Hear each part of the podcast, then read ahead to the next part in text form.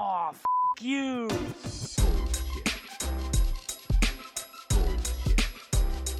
Bullshit, bullshit. Bu- bu- Bullshit. Bullshit. Bullshit. Bu- bu- Bullshit. Bu- Bullshit. Three, Bullshit. two, Ready. Bu- bu- bu- one. Bullshit. Bienvenidos a mi mini episodio número 3. este es un episodio donde voy a hablar de las habilidades blandas y cómo esas habilidades blandas eh, están ligadas a un montonazo de cosas. Em, obviamente hay algunas cosas que yo domino, otras que no, otras que estoy en el camino y eso me parece muy interesante, ¿no? Eh, va a quedar aquí documentado y después me puedo reír de mí mismo. Em, bueno, las habilidades blandas, para los que no saben, son habilidades que complementan a, a tu profesión, o no sé si a tu profesión, pero a tus atributos personales, digamos, de alguna forma eh, te hacen una persona más integral, digamos, ¿no? O sea, no, si eres, este, no sé, ingeniero químico, no es que solamente vas a saber de química, vas a saber eh, de otras cosas, ¿no? Entonces, ¿qué pasa? Eh, no me acuerdo quién propuso este, este tema, pero es que yo hice una encuesta por Instagram y me parece que fue Manuel de Parinos UX, eh, que si no lo conocen, búsquenlo por, en uno de los episodios y después lo buscan en LinkedIn y lo persiguen. Em, bueno, el hecho es que las habilidades blandas de, de un diseñador UX son bastante particulares. Algunas eh, me parece que las deberían tener literalmente todo el mundo, todas las carreras, y otras quizás no tanto, pero bueno, importa, vamos al grano. Este, la primera habilidad blanda que me parece súper importante es la comunicación, ¿no? Entonces todos me dirán, la comunicación, Chris, pero ¿qué importa la comunicación? O sea, yo me comunico, que estoy hablando con la gente. No, ya va, calma. La comunicación, en serio, o sea, es hablar con tus otros compañeros de diseño, con tus otros compañeros de otras áreas, eh, entender su forma de trabajo, tu forma de trabajo, cómo encajas en, en todo ese sistema. Este, la comunicación también abarca cosas como eh, hacerle entender a, a, tus compañeros cuáles son tus límites, eh, o sea, no tus límites, ¿no? Sino que saber decir, por ejemplo, mira, ¿sabes qué? A la reunión de mañana no llego, literalmente. Como que esa, que es una pésima noticia, eh, tienes que aprender a comunicarla. Y también tienes, y aunque no lo crean, también tienen que aprender a comunicar las buenas para que no sean sobrecomunicadas. Porque también me he fijado que, que también podemos fallar en eso, ¿no? Por ahí de repente este, logramos algo y lo comunicamos y suena como un gran logro y si bien fue un logro, no es tanto como lo comunicamos. Entonces va para los dos lados, ¿no? Saber comunicarte, saber decir cuando no llegas a, algo, saber cuándo comunicarte y pedir eh, una mano, que es muy distinto a pedir la mano. Este, y la verdad, creo que es una habilidad que no todo el mundo tiene. No todo el mundo tiene, y eso no es un problema real, sino que no todo el mundo quiere tenerla. No sé si me entienden. Y eso es donde, donde en, para mí, si te das cuenta de este tipo de cosas, es donde vas a destacar como diseñador. Porque al final del día, diseñadores como nosotros hay millones.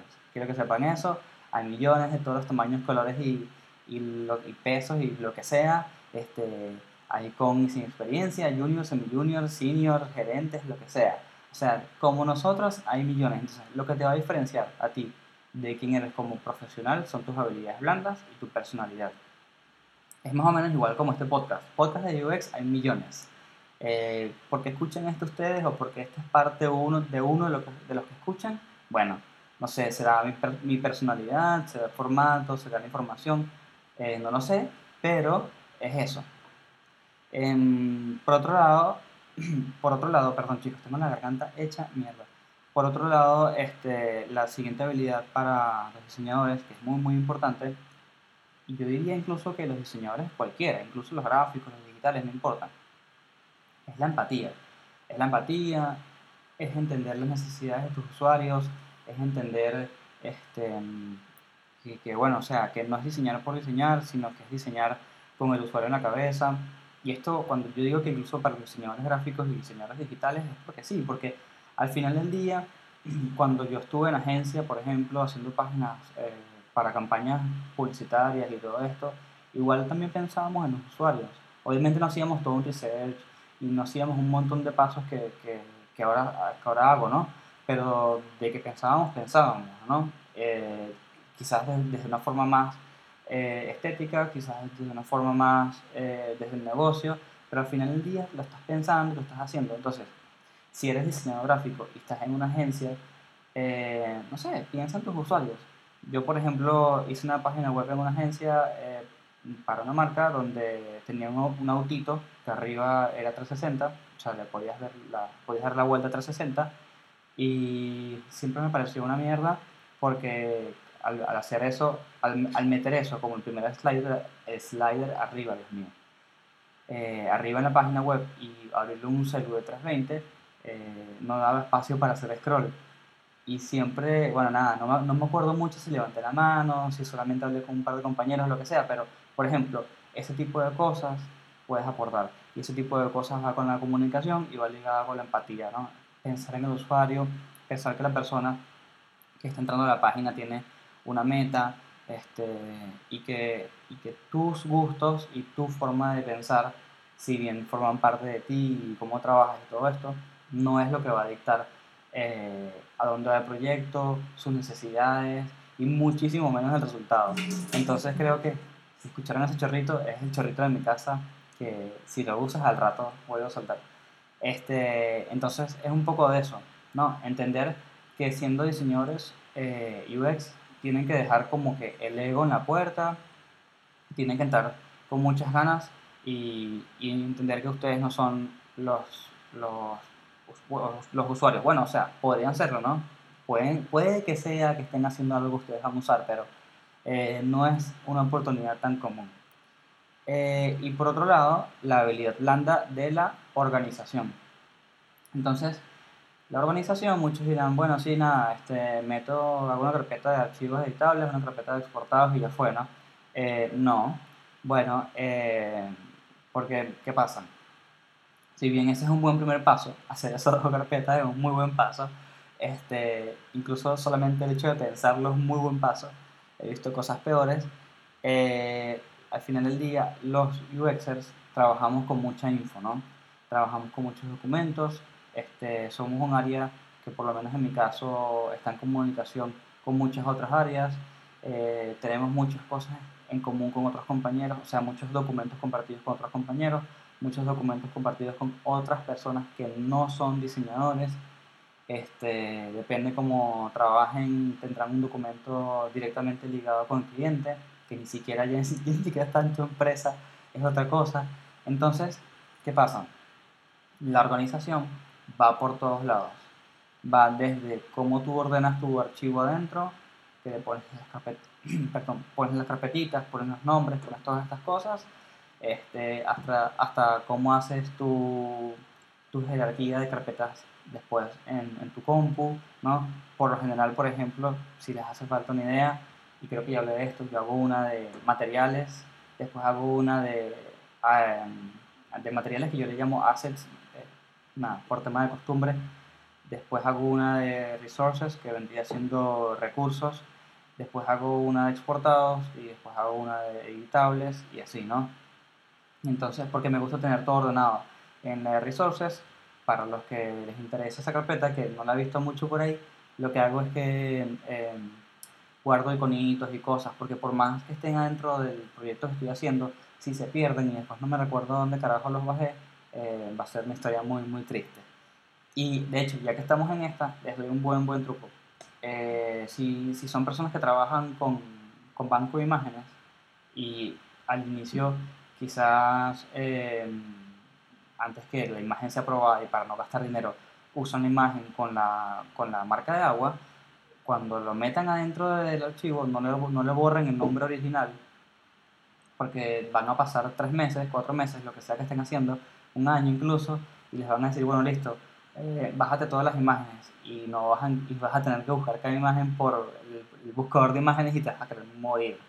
Entonces, lo que haces es que vuelves a copiar el nombre que ya está en, en el layer, lo pones en, en, tu banco de imágenes o en, o en la dirección de, de arriba, el URL y se acabó. este, bueno, nada, las habilidades blandas son habilidades que en parte las pueden buscar, las pueden googlear, las pueden conseguir donde sea, pero al final del día eh, que toman la decisión eh, son ustedes, ¿no? Este, por ejemplo, quizás por ahí ya ustedes son organizados o ya ustedes saben comunicar o incluso tienen las, tres- las tres cosas, consideran que tienen las tres cosas, estaría bueno que eh, chequen eso, ¿no? Tipo, le pregunten a alguien de confianza y más que nada el trabajo, tipo, ¿a ti te parece que soy ordenado? Dame unos tips, lo que sea, ¿no? Pero si por algún motivo súper bizarro cumplen las tres y sus amigos le dicen que sí, que evidentemente sí, sí a todo, este, bueno, primero vete a otros amigos y pregunta más, pero estaría bueno que eh, se pregunten a sí mismos qué es lo que tengo para mejorar, porque al final del día uno siempre sabe en dónde está fallando. O sea, ustedes, por ejemplo, si lo ponemos a, a algo más práctico, ustedes cuando entregan un proyecto, ustedes saben qué botón tiene el color mal, qué botón por ahí está un- se movió un píxel y no te diste cuenta sino hasta a ese momento y estás esperando para darle next a la página y que la, la gente no lo vea. Este, entonces ya nosotros somos bastante, bastante conscientes hasta cierto punto de nuestros errores o de nuestras áreas de mejora. Entonces estaría buenísimo que traten de pensar eso, traten de pensar a dónde quieren llevar su carrera, eh, traten de pensar, bueno, ok, soy diseñador, tengo buen portafolio, bla, bla, eh, ¿a dónde quiero ir? Bueno, ok, ¿a dónde quiero ir? Versus este, qué habilidades hacen falta, ¿no?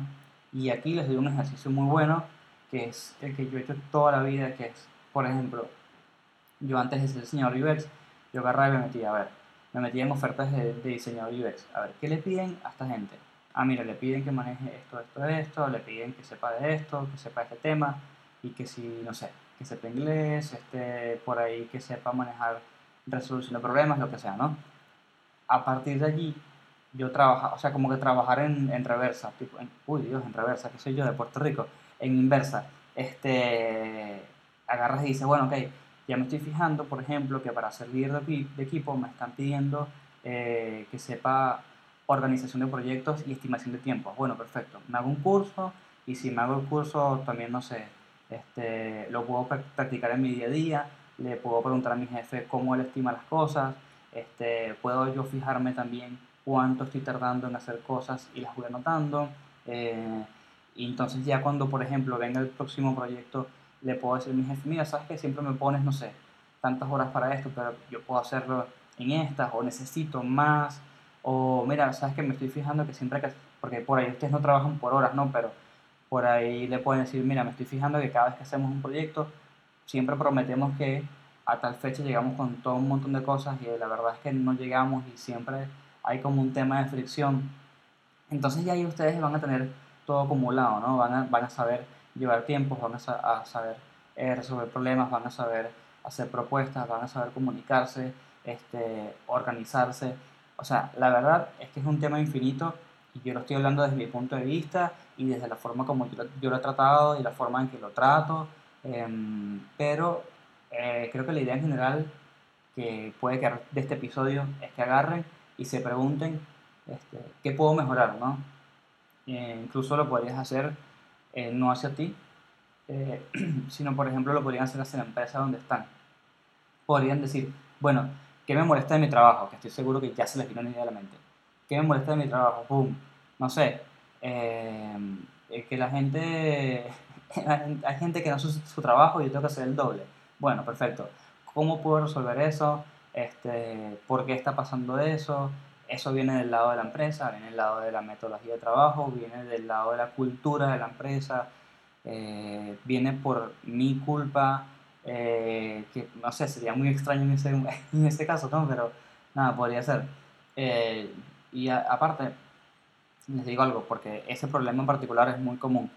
Yo les diría que si tienen ese problema, se sienten eh, con su jefe y le digan, mira, a mí me parece que si tienen estos problemas con esta persona, no es nada personal, siempre, siempre digan, no es nada personal, sino que yo la verdad quisiera ver cómo mejorar este aspecto y cómo hacer porque me está generando estos bloqueos. Ya cuando ustedes digan ese tipo de cosas y digan, por ejemplo, cosas como me genera estos bloqueos, entonces me atrasan las fechas, o sea, ya cuando ustedes hablan sin el sentimiento, sino con data en la mano, ya se ganaron de todo. Entonces, nada, chicos, Eh, creo que llegamos a los 15 minutos en un par de segundos, así que me doy un autotrofeo y una medallita y una, una palmadita en la, en la espalda. Y bueno, eh, nos vemos en la próxima y el próximo mini episodio espero no tener dolor de garganta y estar un poco más animado.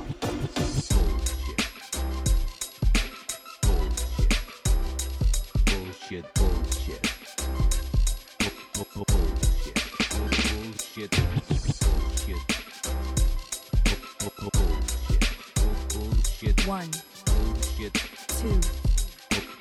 Bu- has ended. Ended.